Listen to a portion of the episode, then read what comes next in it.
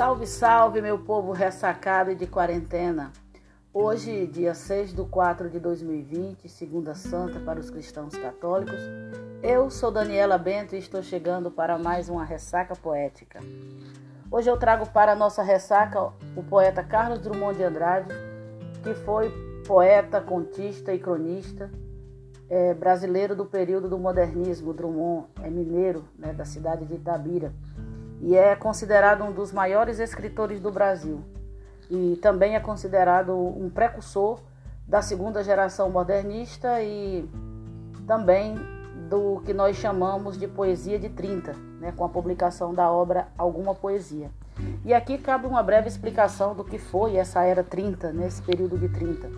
Foi o período que vai de 1930 a 1945 e é considerado né, pela, pela história um dos períodos mais conturbados de todo o século XX, né? posto que naquele período é, ainda o mundo se encontrava sob um, um, forte impacto da crise econômica advinda da quebra da Bolsa em Nova York em 1929. Né?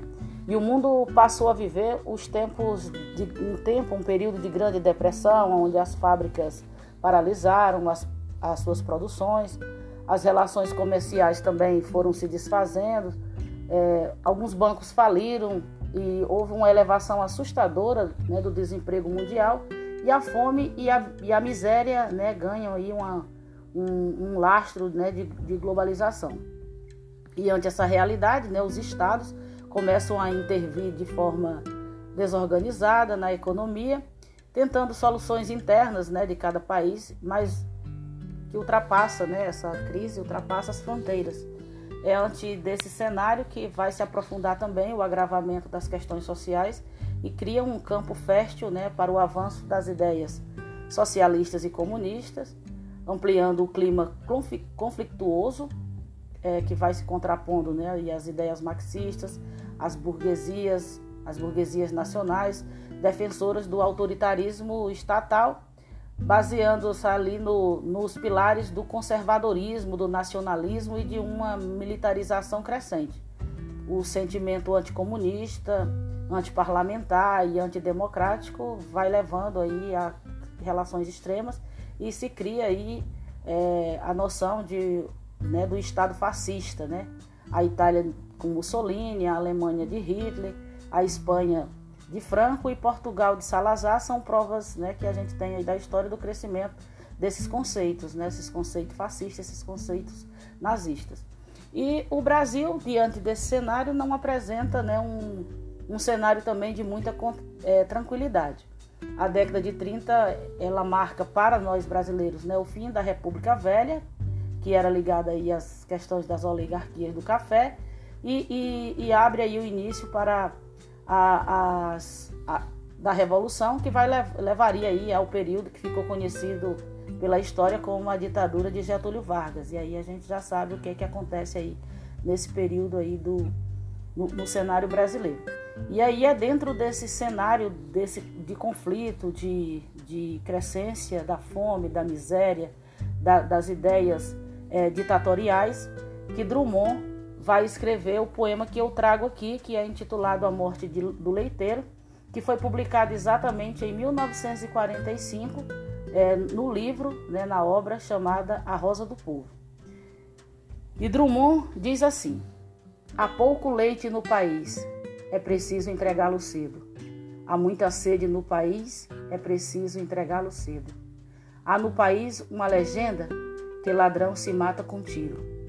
Então, o moço que é leiteiro, de madrugada com sua lata, sai correndo e distribuindo leite bom para gente ruim, sua lata, suas garrafas e seus sapatos de borracha.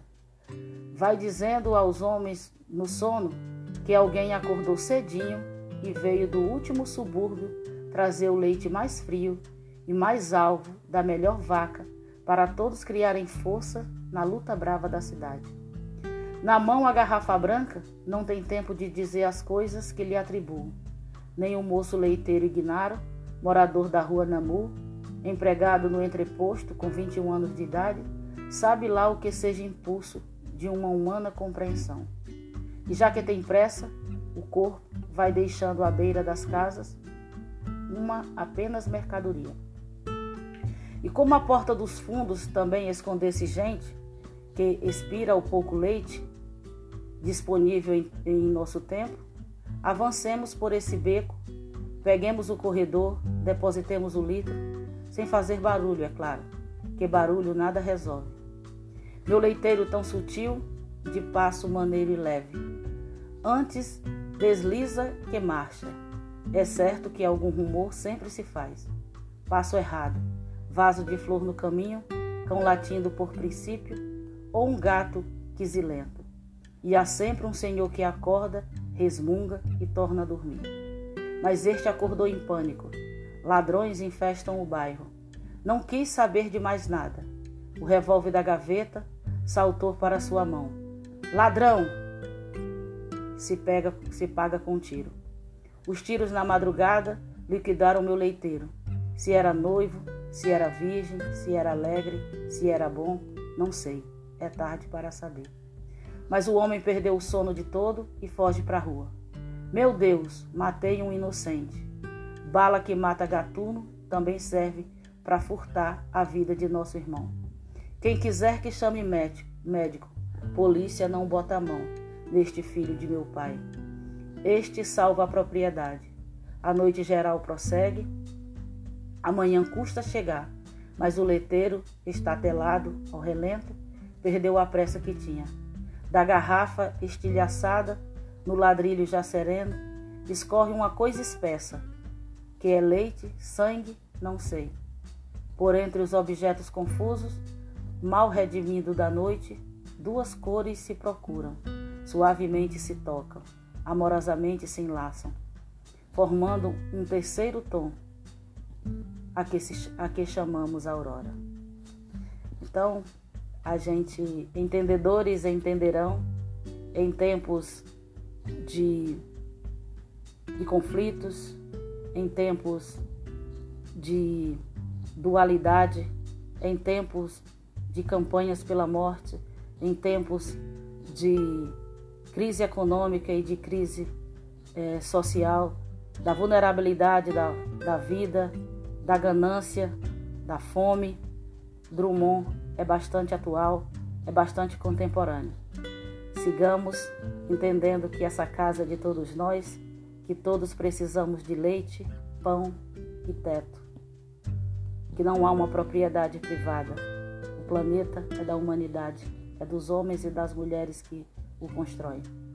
Sigamos eu sou Daniela Bento, me despeço de vocês nessa segunda santa e aguardo vocês em nossa própria nossa próxima ressaca. Muito sério.